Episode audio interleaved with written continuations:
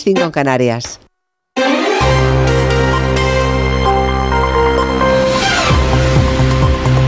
Noticias en Onda Cero.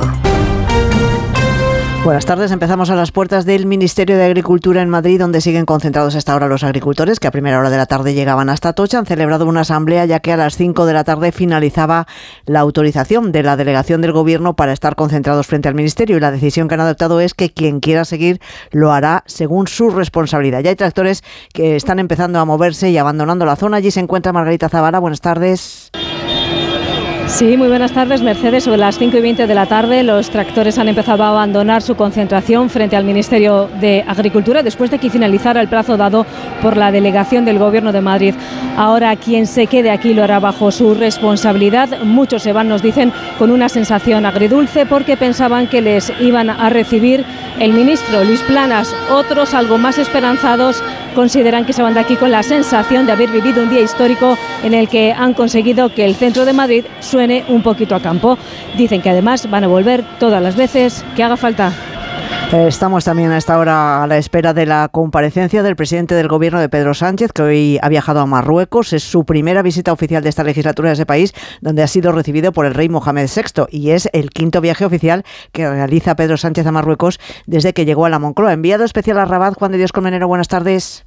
Hola, buenas tardes. Aquí en Rabat, a la espera de la rueda de prensa que ofrezca Pedro Sánchez tras la audiencia con el rey Mohamed VI, aquí en el Palacio de Invitados del Rey de Marruecos. Indican fuentes del Ejecutivo que es un detalle a tener en cuenta que Sánchez ha sido recibido precisamente en este Palacio de Invitados, no en vano. Añaden las mismas fuentes, las relaciones con Marruecos, entre Marruecos y España, están en el mejor momento histórico, dicen, ante la pregunta de cuál es la razón de por qué estamos en ese momento. La respuesta ha sido la hoja de ruta y la postura de España con el Sáhara. Recordamos el cambio histórico de criterio de Pedro Sánchez reconociendo al Sáhara como una autonomía de Marruecos. Habrá oportunidad también de preguntarle a Pedro Sánchez por cuestiones de actualidad nacional.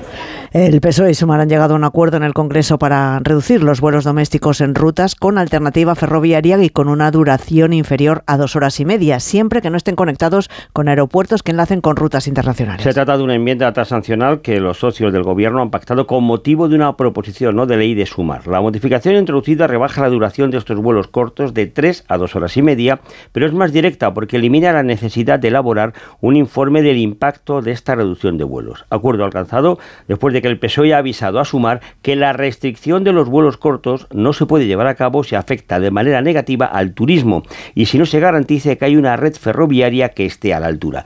Tanto Vox como el Partido Popular han avanzado su rechazo a la enmienda. Miramos ahora los mercados. Otra buena jornada para la bolsa española que ha cerrado la sesión de este miércoles con una subida del 0,69%, con lo que alcanza los 10.107 puntos en un día en el que los inversores han estado pendientes de conocer el contenido de las actas de la Reserva Federal Norteamericana. Caridad García. Sí, el verde predomina en los mercados financieros este miércoles a la espera de esa referencia clave que se dejará notar ya en la cotización de mañana, la hoja de ruta de la Reserva Federal, quizá con algunas pistas sobre la política monetaria en las próximas semanas. También pendientes los inversores de datos actualizados sobre la evolución del sector tecnológico. El IBEX 35 firma hoy su tercera sesión en positivo. El selectivo de la bolsa escala la cota de los 10.100, impulsado por BBVA, que se anota un 2,15%, y también por Inditex e IAG, con ganancias del 1,7%. En el lado de las pérdidas, farolillo rojo para Grifols, Acciona y el Sabadell. En el mercado de materias primas, el petróleo se mantiene estable con el barril de Brent en los 82 dólares. A tres media arranca este 2024 de nuevo como el grupo audiovisual líder en el consumo digital y a tres players sigue creciendo. El grupo continúa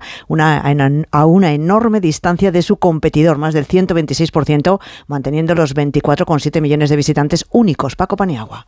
Y de este modo se sitúa en la octava posición del ranking de sitios más visitados. A3 Player aumenta sus resultados y logra su mejor enero en dos años, con 2,9 millones de visitantes únicos. Antena 3 repite liderazgo sobre su inmediato competidor, con 6,8 millones de visitantes únicos.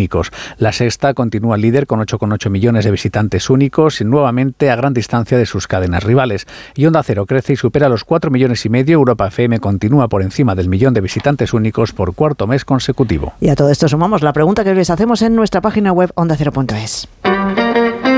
¿Comparte que el ministro Marlasca deba ser reprobado por lo sucedido en Barbate? Lo comparte una gran mayoría, el 93% de quienes ha participado en la encuesta no está de acuerdo, el 7% restante.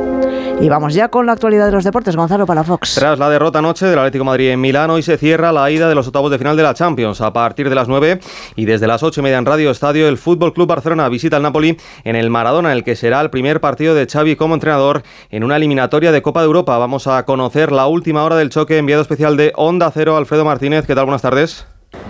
Cerca de 1.300 seguidores del Barcelona arroparán al conjunto catalán en el partido frente al Nápoles en el Diego Armando Maradona. Finalmente ha habido más expectación tras el cambio de entrenador en el conjunto partenopeo y se va a llenar el estadio con eh, cerca de 70.000 espectadores. Hay que significar que en el Barcelona la gran novedad podría ser la presencia de Araujo en el lateral derecho, sacrificar a Cundé y que los centrales fueran Pau Cubarsí e Íñigo Martínez. Cordialidad en la comida de las juntas directivas con Dino Di Laurentiis y Joan Laporta. Primera eliminatoria que juega el Barcelona después de más de dos años en Liga de Campeones con mucho en juego. En crisis ambos equipos, pero son vigentes campeones de Italia y de España en juego.